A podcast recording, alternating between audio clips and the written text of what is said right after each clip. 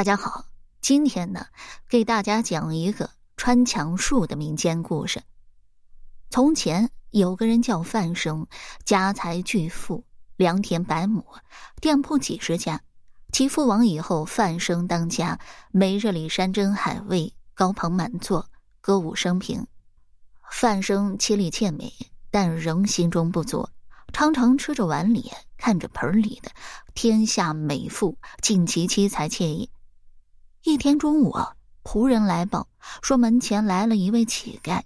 这范生还没听完，就摇手说：“要吃啊，就拿给他一点就是了。”这仆人说道：“他说他要见主人。”范生略一思索，也就走了出去。见乞丐虽然破衣破裤，但满面红光，精神矍铄。范生说道：“我与你素不相识。”你因何要见我？这乞丐答道：“哈，人本不相识啊，想见就相识。”范生是秀才，闻言一愕，忙礼貌的说道：“有请。”这乞丐也不客气，大步跨进门去，直到厅堂。范生吩咐摆宴，彬彬有礼的说道：“请。”这乞丐起身回礼，已是一身崭新道冠，却不见脱下的破衣裤。这范生若有所悟，客气的敬酒。这乞丐谈笑风生，竟是道家佛法、天堂神仙。这范生听得精神一爽，由此这乞丐成了范生家的座上客，隔三差五总要来宴饮一次。久而久之，两人成了好朋友。一日宴间，这范生戏谑的说道：“老道士啊，你净吃我的，难道就不能做一次东吗？”这乞丐笑道：“哈哈哈，早欲降妖去寒舍一叙，怕秀才令步，不敢启齿。秀才如有雅兴，明天晚宴如何？”这范生闻言一笑，说道：“不知老道士家在何方宝地啊？那届时我差白鹤童子相邀，可好？”这乞丐笑呵呵的回道：“范生喜笑颜开，说一言为定。”转眼间就到了第二天的黄昏，这迟迟不见老道士人来，这范生在花园里踱步，妻妾数次叫他进去进餐，并说这老道士本是乞丐，哪里会请客？但范生执意要等，这怎奈日落西山，玉兔东升，还不见老道士相邀，这范生也有点疑惑了，难道这老道士是个骗子不成？这时，只听一声清脆鹤鸣声，一只白鹤冉冉飞来，落在院角一棵大梧桐树上。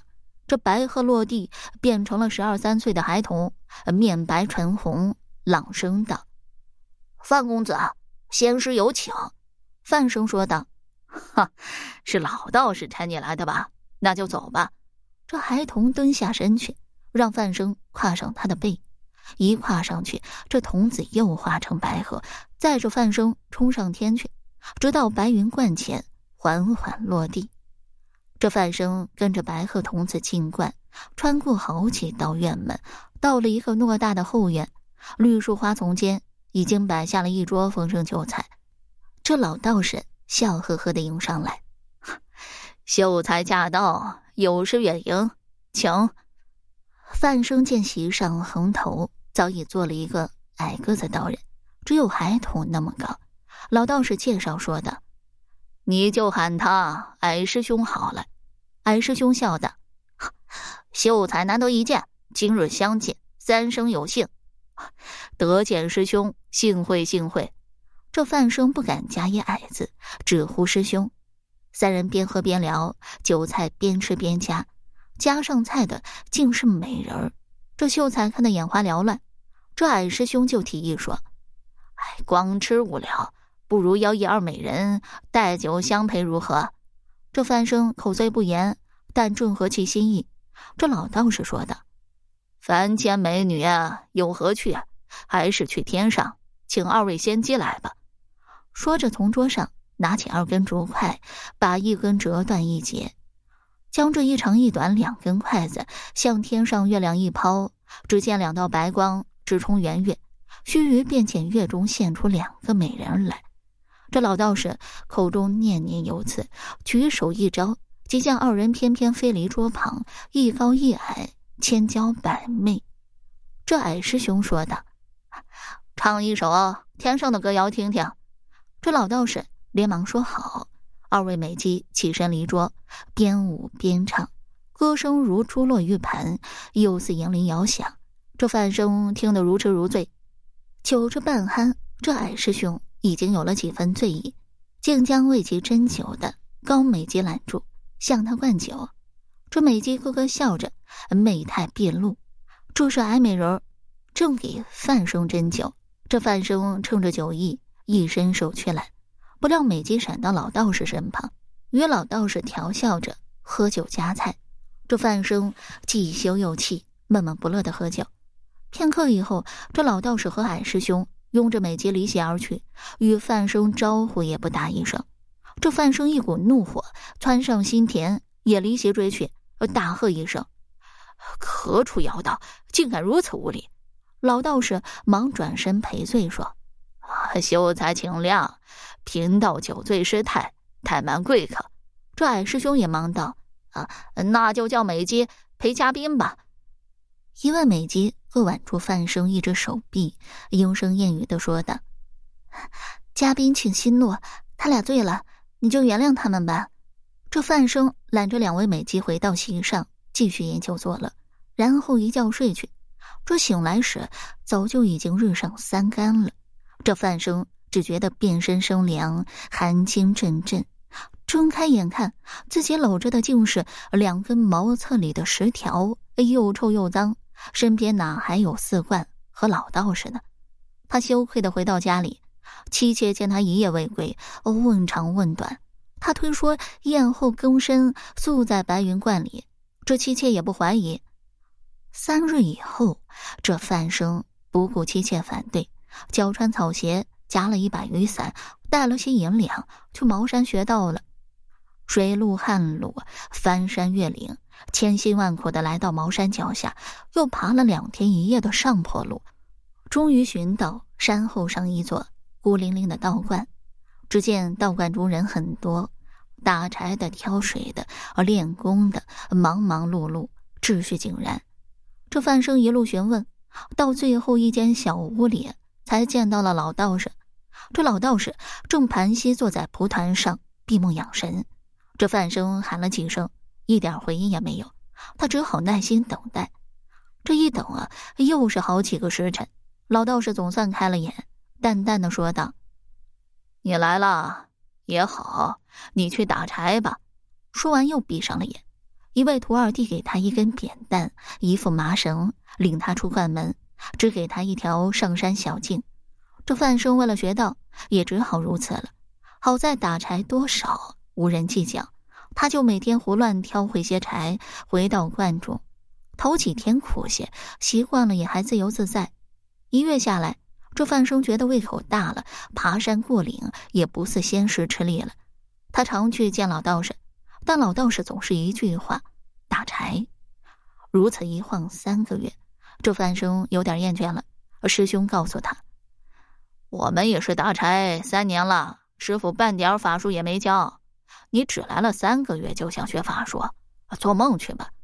但范生不甘心，老着脸皮去见老道士，希望看在往日交情上教点法术。这老道士说道：“我早就说过你耐不得苦，学不了的。”范生心想，已经苦了三月，难道半途而废呢？只好又去打柴。一晃又过了三个月，他又去找老道士，说道：“如今半年多了，你一点法术也没教我，我实在耐不下去。你若再不肯教，我今天就下山回家了。”这老道士说道：“学道需要心正，心如不正，道则不灵。我打柴半年，脚底磨起血泡，肩上磨起老茧，难道心还不正吗？”范生也冲口而出。这老道士说道。也罢，你要学点啥法术？嗯，我半年中观察，见师傅过墙穿壁，一无阻挡。你只要能教会我这个法术，我便心满意足了。此法难学啊，非有真功不可。你只砍了半年柴，怎能学得此法？但范生咬定不放，一定要学此法术。这老道士沉思默想了一会儿，就从身后拿出一把短柄铲，闪闪发亮，锋利无比。他把这铲子递给范生，吩咐说道：“此为神铲，是天宫宝物。看在你好酒好菜款待我几个月的情分上，我就送给你吧。你如要进任何地方，过墙铲墙，过壁铲壁，并无声响，畅通无阻。